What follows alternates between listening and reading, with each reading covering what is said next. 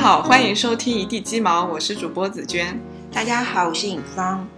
尹芳，你国庆今天是六号了，你这几天是怎么过的呀？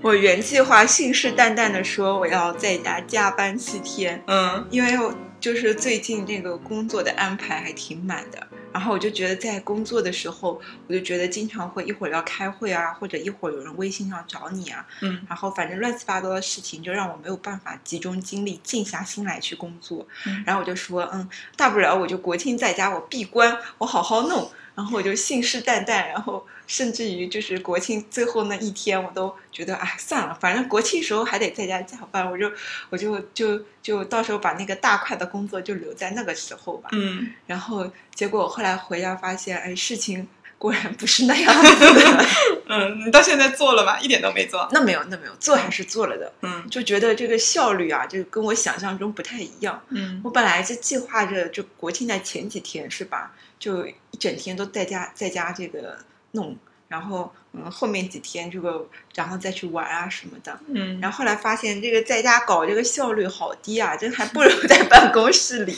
嗯因为就就感觉办公室里吧，虽然一会儿要开会或者一会儿要干啥。其实在家也一样，一会儿可能想起来要去弄个什么东西，一会儿想去拖个地，一会儿 想去什么弄点吃的什么之类的。嗯就发现有更多的事情会打断，嗯，然后总感觉内心就是有一种躁动，嗯就坐在那里就是找不到那种感觉，嗯就是要完全靠意志力让自己坐在那边。嗯，嗯，当然我还是努力了，努力了好好几天。你你让我想到了以前，就是每当春节，我们公司之前不是春节有十五天嘛，嗯，每次春节前我就特别的兴奋啊！我要带好多资料回去，在家里 努力把那个年前没有做完的工作给它整整好，嗯这样来年的时候就可以做第二年的工作了，就是嗯前年的工作可以彻底收尾了。每次都带一大摞的资料和书回去，结果连电脑都没有打开过，连续几年都是这样子。因为我印象很深，有一样资料。我跟另外一个同事想要把它重新整理，嗯从一六年开始一直到一九年，这中间的四年，我们每年都说春节回去要好好理一理，我们对一对，结果这四年从来没有对过，两个人都没有打开过电脑。这种感觉你知道吗？就让我想到特别像以前放暑假、放寒假的时候，嗯就放假之前哈，就会给自己列一个计划。哦，我要在假期的前一半时间就把作业给写完，嗯每一直继续到每天几点钟起床，几点到几点写什么作业，几点到几点写什么作业，然后每天写多少页，嗯然后都写的很仔细。嗯但后来发现，就是就我读书这么多年来，这种计划从来都没有成真过。然后每次嗯我都在放假前的最后一个礼拜，然后开始狂补作业。嗯 就是每次就明明知道这个最后的结果会是这样子难堪，但是不知道为什么，就是控制不住自己。嗯，那那我上学的时候还好哎，我我基本上在呃暑暑假不太记得，就是寒假在除夕前，我肯定是把所有作业都做完了的。嗯你这么一说，我感觉可能是反而做了明确计划的更加做不到。我那个时候是不做计划的，我就是因为你觉得这不需要做计划。对，我就定了个目标，反正春节前是一定要把作业做完的，因为我不想带着还没有做完作业的那种压力感嗯去走亲访友。嗯我特别不喜欢那种感觉，我觉得玩就要痛痛快快的玩，嗯，不能身后有一堆东西没做完去玩。我就想想那个那种感觉，我就觉得特别可怕。所以我读书这么多年，从来没有在春节之后还要继续回来赶赶作业的。我可能是春节之前从来就没有开始写过作业，嗯，所以我就一直羡慕你这种小朋友。嗯我就感觉我控制不住我自己，我就很想就是找到这种控制自己的方法，嗯就让大让自己可以这个。但是再换一个角度想，我觉得效率是特别高的。你可能要要在这个放假前，可能要写个半个月或者呃一周的时间，我可能嗯最后两三天我就写完了。啊你们这种类型的人都是这样子的，在 deadline 之前嗯一下子全部都做完。对啊，但是我还是不想要这样子，我还是想要找到那种就比较自律啊，然后就凡事都比较有规划，就有这种掌控的这种，嗯，这种嗯力量的这种感觉。嗯，所以我一直也很好奇，你不是在家也算是自由职业嘛？那对等于说就是在家放假。对，那如果像我这种状态，我感觉你可能啥工作都做不起来，就每天每天可能就东搞搞西搞搞，一天就过去了。嗯。所以你你是怎么样，就是在家就是呃让自己可以找到这种工作的状态呢？嗯，我我最开始离职的时候，我是给自己报了那个培训班，嗯。因为培训班它因为疫情的原因，它是要自己学习线上的课程，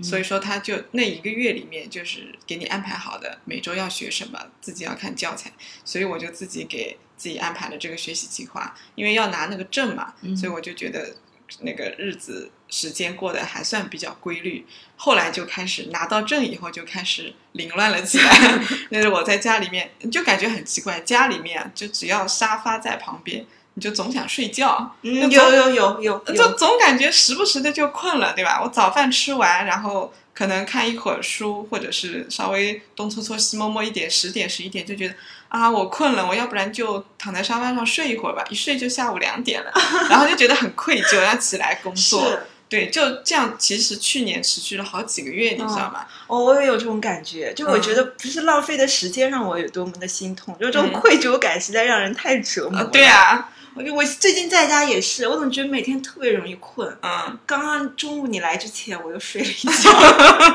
嗯，所所以我我是后来我找到了一个办法，我我是觉得我必须得出去，嗯后来我就去找了一个书店，它有那个咖啡馆嘛，嗯，所以我就每天自己没有躺的地方。对没有躺的地方，就是你必须在那里待一天，而且那里也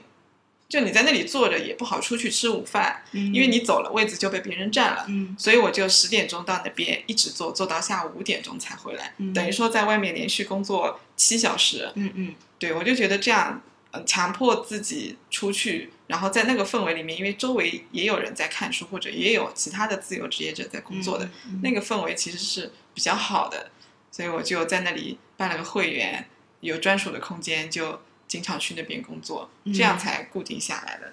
你就让我想起以前暑假的时候做作业，就会呃，最后就是只能跟同学们就是一起结队去那个什么图书馆，嗯，然后就整个图书馆里全是写作业的人，对，只有在那种氛围下，才能勉强自己稍微稍微认真的、高效的学习一会儿。对，我我觉得是需要有这种外界的，嗯对外界的这种环境或者那样的氛围，确实能够让自己变得自律起来。嗯对，但是我很好奇，就是你为什么那么想要追求这种自律的状态呢？我我我自由职业一年了，其实我也没有说特别要让自己达到这种自律的状态。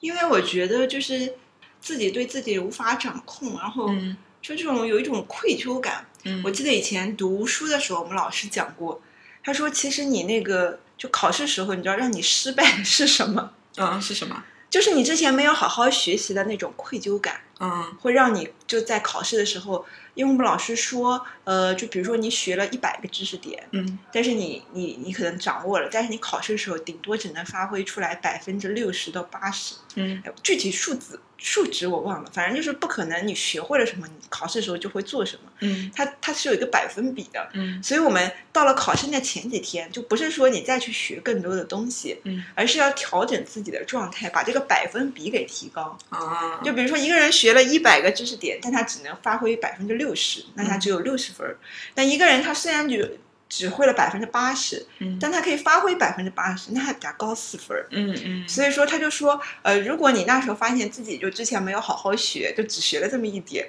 那就是，但是呢，你要调整自己的心态，就不要、嗯不要觉得自己没学好，然后很愧疚，嗯这样的话会让你在考试时候发挥的更差。啊对，所以我就觉得其实是这种愧疚感嘛，会会让自我会产生怀疑，嗯然后觉得自己好差劲啊，好没用啊，嗯然后就虽然理智上我是知道哈，现代人、估计大部分都跟我半斤八两。对，我也觉得大部分应该都是你。你说起就这种愧疚感，我我现在对这种啊、自律或者说有节每天有节奏的去过日子吧，除了这种想要过更好的生活或者把自己的工作做好以外，还有一种是对于时间的这种恐惧感。嗯我会觉得好像时间没有小时候那么的无限。对，嗯小时候对时间是没有概念的，总觉得好像有无限长。嗯但现在到了三十岁以以后，就感觉好像时间的这种概念会比较清晰，嗯会觉得好像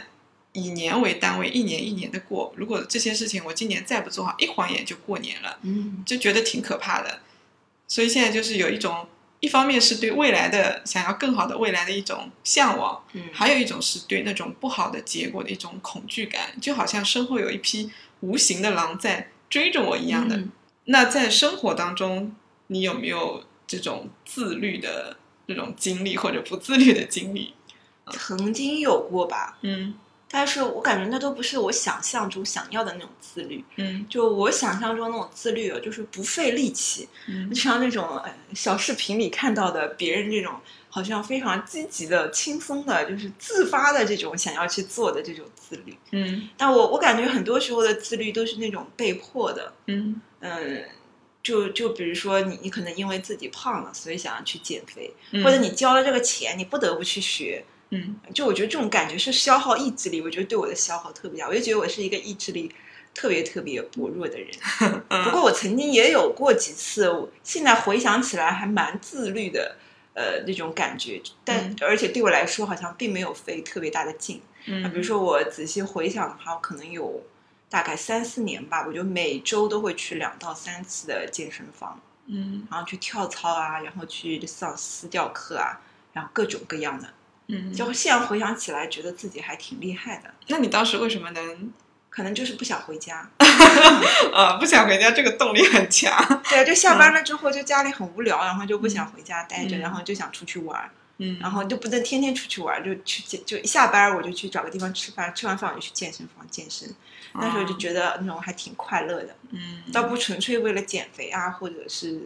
什么样的别的目的，当然也、嗯也没怎么瘦下来。嗯嗯但是后来瘦了之后就就没去了，嗯但是当时算一下时间，也真的是坚持了有三四年。这跟大部分人买了卡不去的相比哦，嗯，当时已这个经很好了。啊、是是，但是完全就没有靠任何意志力嗯啊，说给自己规定啊，一定要一周去几次啊，或者就完全是自发的，想去就去了。但回头嗯看，就发现还是一个挺自律的过程。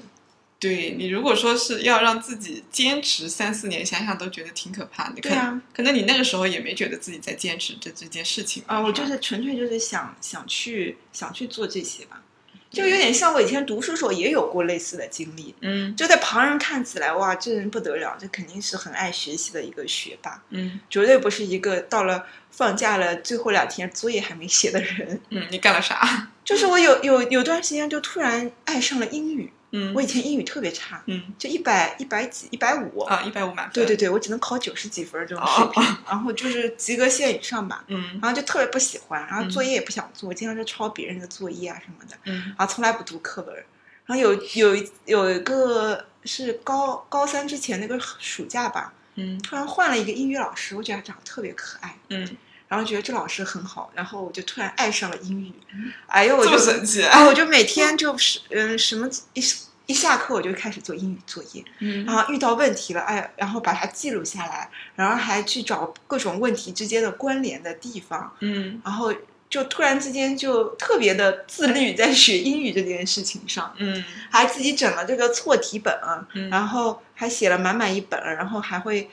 你就在我看来就很突然之间就很喜欢干这件事情，嗯，就不是说逼着自己一定要去背啊，是因为考就是如果不去背就考试就考不好啊，就完全没有这种外界的这种压力。嗯就完全是自发式的，然后所以这个效率也特别高，可能一个月还是两个月，反正暑假过完吧。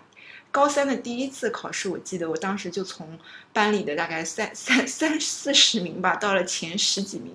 啊、然后遭到了老师当堂的表扬。嗯 然后，但是我感觉就就不是因为他表扬我，所以我觉得我就做这个事情特别有动力。嗯啊，我纯粹就是自己真的就很喜欢去搞这些，突然就很爱学。嗯，包括后来又又过了一一段时间，又换了个物理老师，然后觉得那物理老师也很好，然后你就爱上了物理。对，然后我又搞了一个物理错题本儿，然后把嗯。那种物理，然后突然感觉哇，物理这东西太太有意思了，然后发现很多之前就感觉支离破碎的知识点其实都是相通的嗯。啊，突然就跟开窍了一样，然后突然觉得哇，物理物理这东西挺好学的，挺简单的。哇，好好神奇啊！啊、然后，然后后来，但是对于我你不感不感兴趣的学科，就感觉一头雾水，完全不会。嗯以前大学的时候也有过，就很多课我都不去听的，就嗯然后就考得很差，大概及格。是不是老师不不找你喜欢。反正就觉得没意思。嗯但是有有一次你知道吗？就突然也不是突然，就有一次要考试了，然后呃，我我想啊，这个课我都没怎么去听，但我我得考试，我得自己学习学习。嗯。然后我就找了个，我就去图书馆，然后大概有将近一个一个多礼拜吧，我就嗯。每天就自学这一门东西，就是嗯。以前有什么线性代数啊，对对对，啊，我就自己看书，自己学，自己复习，然后就然后就觉得很有意思啊，就觉得我居然就我一般平时很少能坚持把一本书看完的，嗯但那本书我真的是看完了，嗯。然后把题也都做完了，然后后来考的特别还挺高的，八九十分吧，但是我上课都没怎么听，啊，那你很厉害。对，然后就觉得，呃，当时也没有说有一种什么自律的那个意志力控制自己，一定要去学啊什么，嗯。就突然就觉得这东西挺有意思的，嗯。然后就感觉自己就是掌握了一套学习这个的方法，嗯，然后就就就自己去学，所以我就希望我在很多别的事情上面也能找到这种感觉，那我觉得我的人生就 应该会有翻天覆地的变化。开挂了呀。我！想学什么就能学，但是但是这个感觉都有偶发性，对我我听你讲不，住，我听你讲也感觉是有偶发性，就突然虽然说你说哎英语老师或者物理老师，你你喜欢他们，嗯，但这个可能未必是最直接的原因？不知道，至今也是个谜，就是因为就控制不住自己嘛。如果我想学什么就能学什么，那我就不得了了。嗯那就存在这种偶发性，所以我就有些科目可能就比较好，有些科目就不大行，嗯就会学得很累，效率很低。嗯所以我就是，我觉得这个就是一个很关键的吧，就怎么样能够激发起自己的这种自律，而不是靠意志力去控制自己。我觉得这个特别难。嗯，可能是要去总结一下你原来喜欢那些学科，比如说你喜欢英语，喜欢物理，你喜欢他们的什么东西？不知道呀，我现在回想起来，我都不喜欢。嗯，那这个这个确实很可能是就是呃，我获得了一点这种自自己啊，获得了一点成就感。嗯因为我感觉我在生活当中，我现在虽然说呃，就一直都想让自己就有这种自律的这种感觉，成为一个自律的人，嗯但我并不是说这种想表现的我是一个很自律的人，比如说跟别人说啊，我坚持做什么什么很多年，我觉得这个对我就没有什么感觉。嗯我就是想想，就是生活就感觉有一点点自己可以掌控的感觉。就我现在感觉，就是我我真的想做一件事情，还是可以做好，但是我就控制不住自己，这个力就有时候就感觉很散，没有办法就是自己把它嗯、呃控制起来，用在一个地方。嗯，你让我想到了我们教练技术里面的一嗯些东西，就是你可能要从更宏观的一个角度来规划你的生活目标或者人生目标。嗯你规划好了之后，如果说你十分向往那个状态的话，你再倒推回来，现在做哪些事情可以去支持到你达成那个目标，你就会不会觉得零零散散，或者说是有随机性的。嗯对，这个是一个比较巨大的工程。如果说去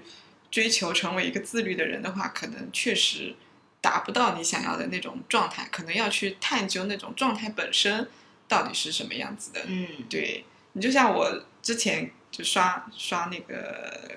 那个各种 app 嘛，嗯里面看到说那个刘德华他吃了三十多年的燕麦早餐，我没有完整的看过他的那个采访的视频，包括说看那个《向往的生活》里面有一期是台湾的一个女演员张钧甯嘛。我看到她早起五点多就在那里打坐，然后去长跑。她说也坚持了十多年，所以我想想看，就是他们可能并不觉得自己在坚持做这件事情，或者说我要成为一个自律的演员、自律的明星，我要给大众展示出来这种形象、这种人设。我我觉得，如果是基于这样的一个目标的话，他们可能坚持不了这么多年。那可能是你就是想成为一个好演员，或者说你就是想过上某种状态的一个，诶，某过上某种生活状态，所以他就自发的去吃了燕麦，自发的去打坐，肯定是让他有一种愉悦感，或者是感到某种幸福的状态啊之类的，他才能够去做这件事情。所以，如果说我们简单的去模仿他，哎，我也从今天开始吃燕麦早餐，嗯我要健身什么的，我觉得大概率是坚持不下去的。嗯嗯嗯，对，因为我觉得“坚持”这个字就可能就可能就不对。对，是，其实什么东西都是很难坚持下去的。我们以为的那种坚持，其实根本就不需要坚持。嗯嗯，对，我我前两天也跟朋友聊到这个问题，他说他也是问我，嗯就是你说自由职业者你怎么怎么让自己变得自律些？你怎么坚持？比如说固定时间去写文章、拍视频啊什么的。我说其实这个词本来也就不对。如果说你用坚持的话，其实啊、呃你背后的一个意思就是觉得这件事情很苦嗯，啊、很难受。或者自己不愿意做的东西。，对，这这个假设前提本来你心里就已经想好了，所以你会觉得，哎，你怎么能把这么痛苦的事情做这么久？是是是，我觉得这个很有道理。就嗯一旦我们说这个事情要坚持，其实潜台词就是说这个事情很难做，很难坚持，对，或者是我内心就不愿意去做这个事情。然后这个想法，我觉得其实在就是虽然它是潜藏在底下的，但其实它的力量是非常大的。嗯。就你你会感觉其实是一种对抗嘛，嗯，然后所以说你在做这些事情的时候，其实是内心就会消耗很大的力量，因为你自己告诉自己这个事情需要耗费很大的力量，对或者这个事情我不愿意做，对，所以我我就发现其实这个潜意识里的话，这种坚持这种想法，可能就会消耗掉很大的这种力气。嗯，是的，反而想想看电视为啥不费力气？因为因为你觉得这个东西不该干，不该坚持，对吧？嗯潜就潜台词就是说干这个东西一点都不费力，然后就呃然然后所以你就会而且有那种很肤浅的快乐感。啊是啊是啊，嗯我就会觉得为什么我能坚持干这些无聊的事情，嗯，而且好像毫不费力？为什么这些有意义的事情，就从客观来讲，这件和这件其实是没有什么区别嘛？嗯，对吧嗯？但为什么一件事情就感觉好像不用耗费我任何的力气，嗯然后另一件事情就好像要洪荒之力才能去干？所以我觉得应该还是有心理层面的这个影响的。嗯嗯，就是我突然想到了《心流》那本书，我之前嗯推荐给你。嗯对他那里也讲到，就是为什么看看电视，特别是那种肥皂剧啊、综艺节目啊什么的，你会感到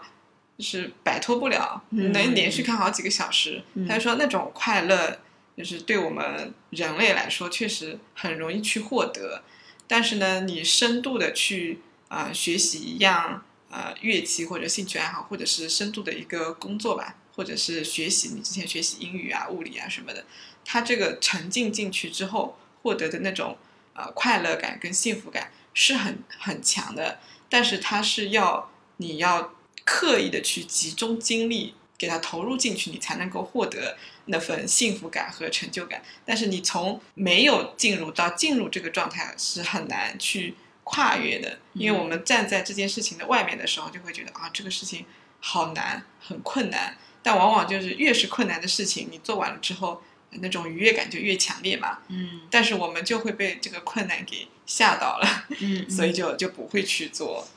我之前还给那个睡不着觉的同事出了个馊主意，什么馊主意？就是很多人不是就是想自律，其实很很很多是想要早睡早起嘛，就很基本的一个自律，但有些人就睡不着。对，然后我就给一个失眠的同事说：“我说，那你以后每次要睡觉的时候，你就跟自己讲，不能睡，不能睡。”我想，你就是就反面嘛。嗯，然后身体就会了反抗，他就想睡觉，是吧？对我今天想，因为很多时候我们睡不着的时候嘛，其实都跟自己说啊，我们要努力，我们要赶紧睡。应该睡觉。对对对，然后然后就反而又睡不着。嗯所以我在想，是不是就是走一个反面，会不会反而又睡得着？因为我感觉自己很多时候让自己清醒的时候，特别想睡觉。嗯嗯嗯，那后来有效吗？不知道，估计人家也觉得这是个馊 主意吧。嗯，我今天看到有一个知识博主，就是他那个有发起了很多这种相当于自律的计划，嗯对它称为这个一百天计划。其实我也有去看过，它有那个像社群一样的，就是让很多想让自己呃早起的，或者想让自己保保持阅读习惯的、写作习惯的等等的。就是拥有一种良好的习惯的人去加入他这个计划里面，就一百天养成一个习惯嘛。就是这个这个自律的这种计划，其实呃网上还蛮多。我现在发现越来越多的博主在做这件事情，然后每一个群，我我我我去逛过一些的，就打卡的人真的非常多，但其实最后能坚持下来的人特别少。嗯我前段时间进入了一个手绘的一个群，嗯里面四百多人，我就看到一两个人连续每周都在打卡，真的这个比例真的是太低了，所以我就感觉就是大家都想要成为一个自律的人，就是你长期做一个一件事情，但是很多时候就是坚持不了。是。对，之前我不是说二十几天就能够养成一个习惯？养成不了。啊，是我我我有些事情我真的就我还买了个小本本儿，然后就嗯每天做到了就打个勾，嗯。然后发现啊有些习惯我真的是做到了那么多天，嗯。但是说放弃就放弃，嗯，就只要我断掉几天，然后就就好像就起不来了。对对对对对，是我我现在重新给自己列了两个计划，一个是减肥计划，一个是 早起计划，就两两个计划都先定了小目标九十天。这个就是我呃刚刚跟你聊到，就是有基于对未来的向往和一种恐惧感，就是我为什么现在想减肥，因为我觉得我上镜有点太胖了，我不是拍短视频嘛，我就感觉上镜不是那么的好看。我如果说要做出优质的视频，让自己有这种良好的精神状态的话，我觉得那种胖胖的，嗯、感觉或者会显得没有精气神。嗯对，其实胖倒还好，我觉得保持这种呃良好的饮食习惯和运动习惯是那种精气神会会比较好，那你的嗯眼睛可能会放光，或者说讲话的时候会比较有力量，所以我就很想获得这样的一种人的一个状态，所以我就决定我一定要减肥，而且是在早上去去锻炼。嗯然后那个早起的计划是，啊、我是觉得时间的利用效率太低了，我想做的事情很多，嗯所以我我就想，我的目标是五点起床，我现在还只能做到六点起床，我就想等六点稳定了之后，我再把闹钟往前拨，嗯拨到五点半，然后再拨到五点钟。我就想，因为早早上五点钟起来到真正吃早饭八点钟中间有三个小时的时间，我就把两个小时用来写作，一个小时用来健身，想试试看能不能做成。因为我我就觉得，就刚刚提到的，三十岁了以后的人生的时间越来越短了。嗯我如果不在现在把每一天时间都尽可能利用起来的话，可能就做不成我想要做的事情。所以这里面其实有很强烈的恐惧感的。我今天第一天其实就不太能起得来，嗯，但是我一想到那种恐惧感，你知道吗？没想到后面还有八十九天呢，我一想到那么多的事情，我如果再不做，十月份就过去了，十一月份就过去了，我就立刻脑子就清醒了。啊，嗯立马就起来，就这种这种恐惧感，完全就不用别的什么东西来激励你，它它就自自己起来了。嗯虽然说头很痛、脑袋很胀、很困，但是还是顺利的就做起来了。我我觉得这个可能还是基于那种你真的想做这件事情才能坚持下来，不是说我我要成为一个早起的人。嗯，那你成为一个个早起人，对你而言有什么什么样的意义呢？嗯嗯对你就算成了成为一个早起人，又怎么样呢？它带给你什么东西呢？我就觉得，如果这个东西没想清楚的话，你就很难坚持。嗯你哪怕是说早起我要去呃外面走一走，锻炼一下身体，但是你说锻炼身体对你而言又有什么样的意义呢？嗯如果如果这个没想清楚的话，仅仅停留在锻炼身体这个层面，大多数也坚持不了的。嗯，我以前都是停留在这个阶段失败的。我每一段的减肥都是觉得瘦下来挺好看的，呃，也挺羡慕的，我就坚持个三五天、一个月，然后就结束了。其实就压根就没想明白，瘦下来对我来说有那么重要吗？我好像也没多渴望它，只是看到别人穿的漂亮，羡慕一下就觉得啊挺好看的，我要不也减减肥，穿的好看一点。嗯。但其实没有多大的这种渴望，所以就坚持不了。对，我前几天就看到一个视频当中，就有个人他就说嘛，嗯说如果现在跟你说啊，你每天比如说早上五六点起床，嗯然后看书看一两个小时，然后去健身，然后吃饭，然后下班回来再怎么样学习，反正就一个很自律的一个过程啊。嗯然后比如说你坚持个四四年或者五年，然后给你一千万，然后你会不会去做呢？嗯大部分人为了千万肯肯定会去做嘛。嗯但是如果不告诉你五年后一千万，然后让你去做这些，可能很多人就不会去做了。嗯，就还是我们没有意识到这个我们做的事情，它对我们有多么的重要。对对，是的，然后之前我感觉这个有点像之前那种什么吸引力法则还是什么，嗯里面有讲，就是我们比如说你想减肥，呃，你不首先不能觉得自己是一个胖子，你就要在脑中就想象自己瘦了是什么样子，对对，或者自己现在就是一个瘦子，就是现在就是自己想象那种状态。那比如说我是一个瘦子，或者我是一个这个自律的、很阳光的、积极的这么一个人，那我还会不会每天睡到十点钟？我还会不会吃这些垃圾食品？就我不会，就这这就不是我该干的事情。对，是的，就是你，你得去把他们那个瘦子的那个脑袋装到自己的身上。是对，如果自己是瘦子的话，可能我今天的一天是这么过，我三餐得这么吃。是，对我之前看的那个呃，有钱人你想不到，好像就叫这本书吧。嗯他就说，如果说嗯、呃普通人你想变成有钱人的话，你首先要把自己的脑子变成有钱人。嗯对，用有钱人的思维去做事情，你才能够变成有钱人。嗯，对，可能放在这里，今天我们聊的这个是一模一样的。是我现在就觉得，之前我也胖过，嗯然后就到了晚上我就很想吃东西，而且就很爱吃面包啊、蛋糕啊这种东西。很容易发胖的东西。对对对，嗯但是我发现瘦了之后，我好像就从来没有想过我要去吃这种东西。就嗯我也会去吃，但是我嗯觉得吃与不吃都无所谓，嗯就放在我眼前没有很很强烈的欲望，没有没得吃就不吃了。嗯，就我感觉就没有一个内心的这种抵抗，说啊这个东西不健康，我不应该吃这个东西，脑中就没有不应该这三个字。嗯嗯，我就觉得变成我想不想吃，我就是不想吃它。对，反而是这样，你可能就会吃的少。对，然后我那时候就回想，比如说五年前的自己，当时，哦，当时我真的觉得我这辈子要是能瘦到一百斤，就感觉人生就是成为了我想成为的那种人。嗯嗯就觉得这是人生的一大目标，就像我现在想成为一个自律的人一样。嗯，就当时我就特别想成为一个一百斤的人，嗯然后然后当时觉得哇，这太难了，就嗯感觉很难，就就感觉需要耗费很大的力气去坚持这个啊，坚持那个啊，嗯然后发现一切都做不到，但是发现就是当我瘦了之后，我发现之前觉得很难这件事情，好像都都很理所应当，就就完全不需要任何的力气去坚持啊，然后嗯去做什么努力。哦，我觉得这个就挺神奇的，所以主要还是自己对这个就是自己想要去做的这件事情意识上有没有真的很认同。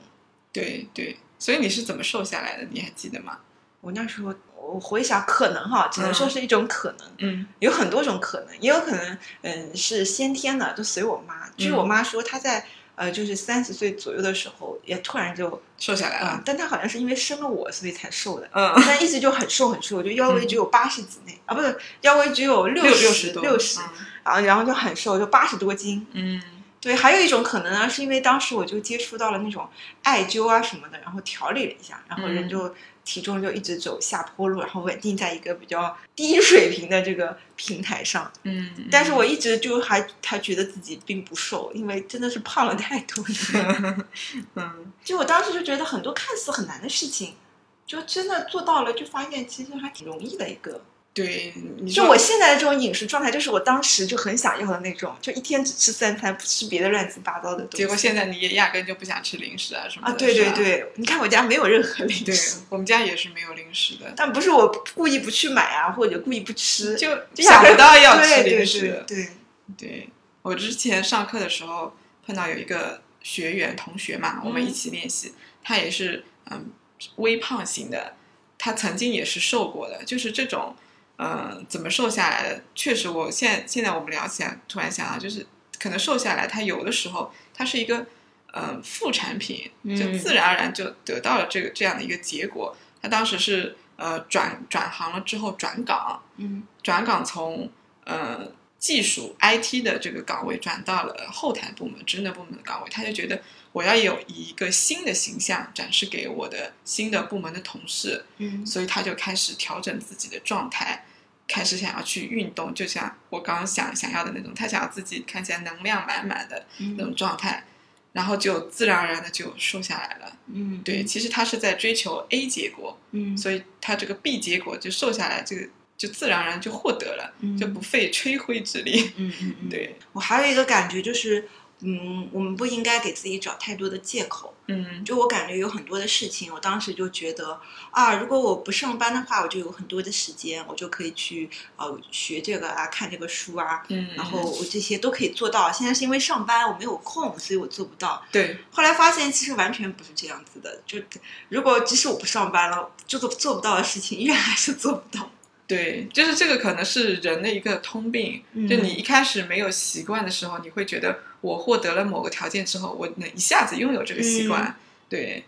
就就跟那种不不是有调查吗？就是你如果说是一个穷人的话，你中了彩票，啊中了一个亿五千万，你可能马上就会变成一个穷人的。嗯对，因为他没有那种好好的理财，就是好好打理钱财的这样一个习惯，嗯所以他并不具备这样的能力。你就算有钱了，他也仍然不能过好这种有钱人的生活，嗯一下子会让自己获得这种是回到这个穷人的这个水平上。嗯对我，我以前也是这样子，就是啊，以为工作太忙了，我不能不能干这不能干那的，但实际上根本就不是工作的原因。是是是，其实就跟家里也是一样。对，我之前住的那个就一个人住一个房间嘛，就很多东西，然后我就不想打扫。我想啊，我家里太乱了，太多东西了，没有办法打扫。等我有一个大房子的时候，我就可以嗯把家里打扫的很干净了。嗯，后来发现，就我搬了两次家，都发现房子越换越大，但是状态依然还是那个状态。一样的是吧？每个房间都会放满东西。对对对，嗯就跟那个房就是外界的这种环境其实关系并不是很大。对对，我就算给我一幢别墅，我想我可能也会把它搞得很很很满满的，然后很乱乱的。是我我那天有一天我跟我老公聊起这个问题，我说为什么我现在啊、能每天给你做早餐，我们嗯每天一起吃早餐，然后一起吃晚饭，是相当规律了。嗯。作为我们这种九零后的年轻小夫妻来说啊，也没有公公婆婆帮忙一起做饭什么的。我说为什么我能坚持做，是因为我也不觉得我在坚持做这件事情，嗯。我是想我们过上一个比较平凡的小幸福的日子。嗯。对，就是基于这样的一个小小的目标，我就自然的就想去做这件事情了，嗯。就想着每天都吃不一样的东西，然后每每天吃完饭都感觉哇，今天的饭菜又很好吃，就觉得哎，又是一个小确幸啊什么的。嗯对，就只是基于那样的目标，所以就反而就。我如果偶尔发朋友圈啊什么，大家会觉得啊，你怎么每天都做饭？你好厉害啊什么的。其实我并没有追求这样的一个结果，所以，嗯，给我们的听众朋友们分享一下这个小诀窍。就如果说要养成这种自律的这个习惯的话可能你就得忘掉自律这个词自律这个本身想想你为什么要做这件事情对自己的价值是什么把那个东西想通了之后自律就自然而然的就展示出来了嗯。对？因为追求自律这个东西一听就很有压力。是的是的。